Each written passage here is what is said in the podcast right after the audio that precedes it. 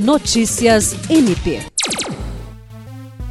O Ministério Público do Estado do Acre, representado pelo promotor de justiça Ocimar da Silva Sales Júnior, expediu recomendação ao gestor do município de Cruzeiro do Sul para que seja realizado um amplo levantamento dos servidores que, na gestão passada, foram afastados com ônus em razão de licença concedida para fins de estudo. Segundo consta do procedimento, o MPAC apurou que houve o deferimento de afastamento com ônus para o município em situação irregular, pois o cargo ocupado pelo servidor não se coaduna com o aperfeiçoamento realizado, onera os cofres públicos e enseja o desvirtuamento fraudulento da legislação. A recomendação assinala que todas as autorizações de afastamento para estudo devem ser objetos de reanálise, pois o poder da autotutela deve ser exercido para aferir o efetivo preenchimento dos requisitos pelo servidor.